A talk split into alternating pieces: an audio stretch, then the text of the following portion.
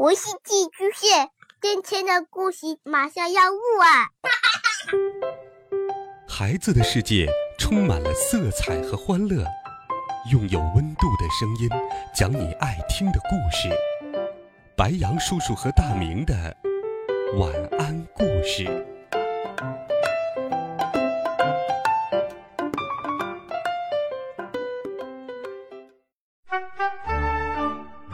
小朋友们、同学们，大家好，欢迎收听白杨叔叔讲故事。今天，白杨叔叔继续给你讲好听的少年科幻故事，一起来听第十二集。上课铃响了，我拼命的往教室里冲去，幸好我速度够快，在上课铃响的最后一下冲进了教室。更加幸运的是。老师今天还没有到，我们班的老师总喜欢提前到班上来。我刚在自己的座位上坐下，正在找上课用的书本，班主任走了进来，并领进来一个人，说道：“这是我们班新来的同学，叫陈静一，大家掌声欢迎。”我一听这名字，猛地抬起头来，竟然看见。昨天那位长得很像陈静的女孩子，她用像冬天一样寒冷的目光瞟了我一眼，我顿时觉得浑身直打哆嗦。另外，她今天穿了一身银灰色的紧身衣，让我莫名其妙的联想到电影《终结者四》里面的那个漂亮的女杀手。这女孩子可真奇怪啊，不但长得跟陈静很像。连名字跟陈静都很像，难道她是陈静他们家的亲戚？因为新来了一个同学，而且长得很漂亮，穿得很时髦，班上的同学都议论纷纷。可是，当他用眼光扫视了班上一圈后，班上的同学们忽然都变得鸦雀无声，温度似乎降了十摄氏度。班主任倒是似乎没什么感觉。他和蔼的对陈静一说：“你自己选个座位吧。我们班有好几个都是一个人坐一桌，单独坐一桌的都是班主任觉得比较吵、比较闹的人。我原本的同桌是老肥，但是班主任觉得我们课上课下时常打闹，这简直就是冤枉，一直都是他在欺负我，所以把我们分开了。”班主任这句话一出，安静的教室又开始沸腾起来。每一个单独坐一桌的男生都希望有这么一个漂亮的女同桌。陈静一目不斜视，直直的朝我走了过来，我简直受宠若惊。她跟陈静长得这么像，陈静在我心里就像小仙女一样，没想到会有这样的一个和她长得这么像的同桌。我发现她走路的姿势非常优美，简直就像是接受过最完美的礼仪训练的公主一样，分毫不差的坐到了我旁边的位置上。坐在我后面的老肥说：“哎呀，真是没眼光，怎么不选我当同桌呢？”他一来，我不禁手忙脚乱的将他桌上的东西都挪回到我的位子上。虽然现在不能一个人占两个位置了，可是有这样的一个同桌也很让人高兴。虽然他看起来冷若冰霜。我收拾东西的时候不小心掉了一支笔，那支笔在我看来就像是慢动作落下，我眼明手快的去接它，这原本只有武林高手才能做到，但现在的我做起来却毫不费劲儿。然而。陈静一的动作居然比我还要快，他精准无比的接住了我的笔，我顿时目瞪口呆，这，这怎么可能？他把笔递给我的时候，我不小心碰到他的手，天哪，他的手异常冰凉，似乎一点温度都没有。他真的是人吗？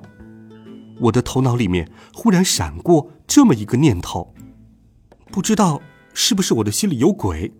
我总觉得陈静一有意无意的往我的口袋里面看，难道他发现了爸爸的存在？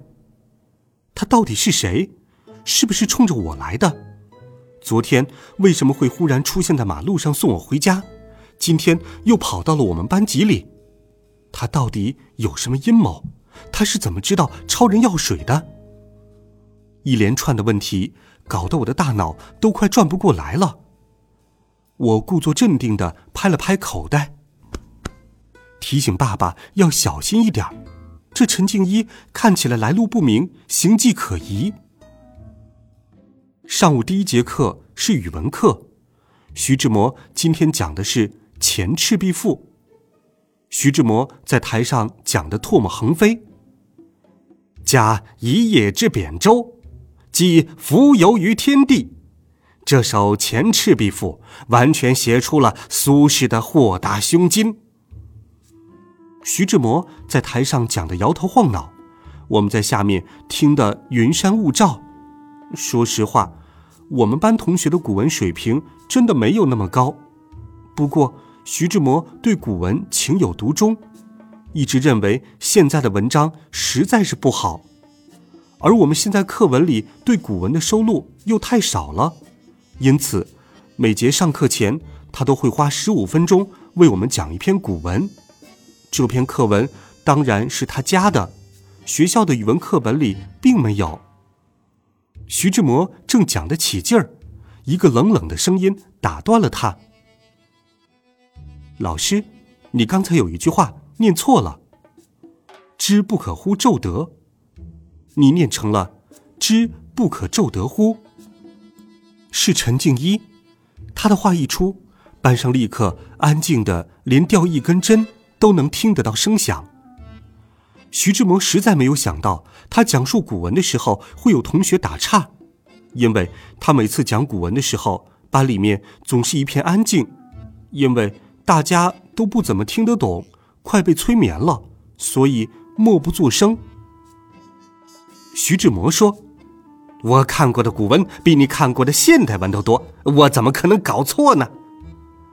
我也觉得徐志摩不可能错，虽然我不是很喜欢这个掉书袋里的语文老师，但是不可否认，他的古文方面的造诣确实非常深。爸爸在我的口袋里面轻声说：“呵，错了还不承认？”我赶紧捂住口袋。小心的看了陈静一一眼，他却没有注意到我。陈静一说：“我头脑里面装的古文比你知道的多一百倍。”徐志摩简直都傻了，他从来没有见过学生顶撞老师还顶撞的这么嚣张的。徐志摩呆愣了半天，说道：“你你怎么可以不尊重老师呢？快给我坐下。”陈静一说。在真理面前，没有老师与学生之分，是你错了，就是你错了，你要改正过来，以免误人子弟。徐志摩的脸一阵红一阵白。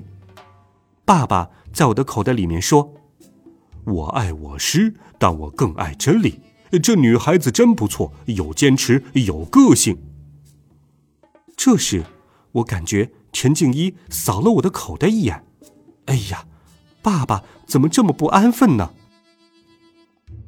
徐志摩难堪地说：“既然你认为你的古文知识比我丰富，那就向大家展示一下。我也不为难你，你今天就把苏轼的《前赤壁赋》背一遍吧。”陈静一用他冷冷的但很好听的声音，纹丝不乱的将《前赤壁赋》从头背到尾。我们班的同学，尤其是男生，都拼命的鼓掌，徐志摩也不时点头。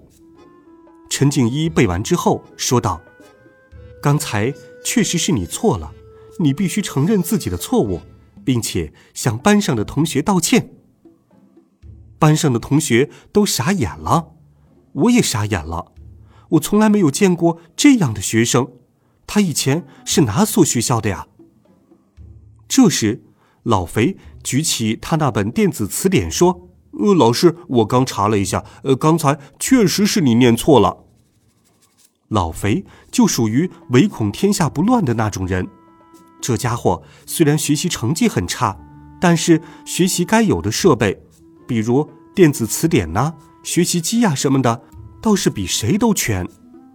徐志摩听了之后就不作声了，他走回讲台，背对着我们，好半天都不说话。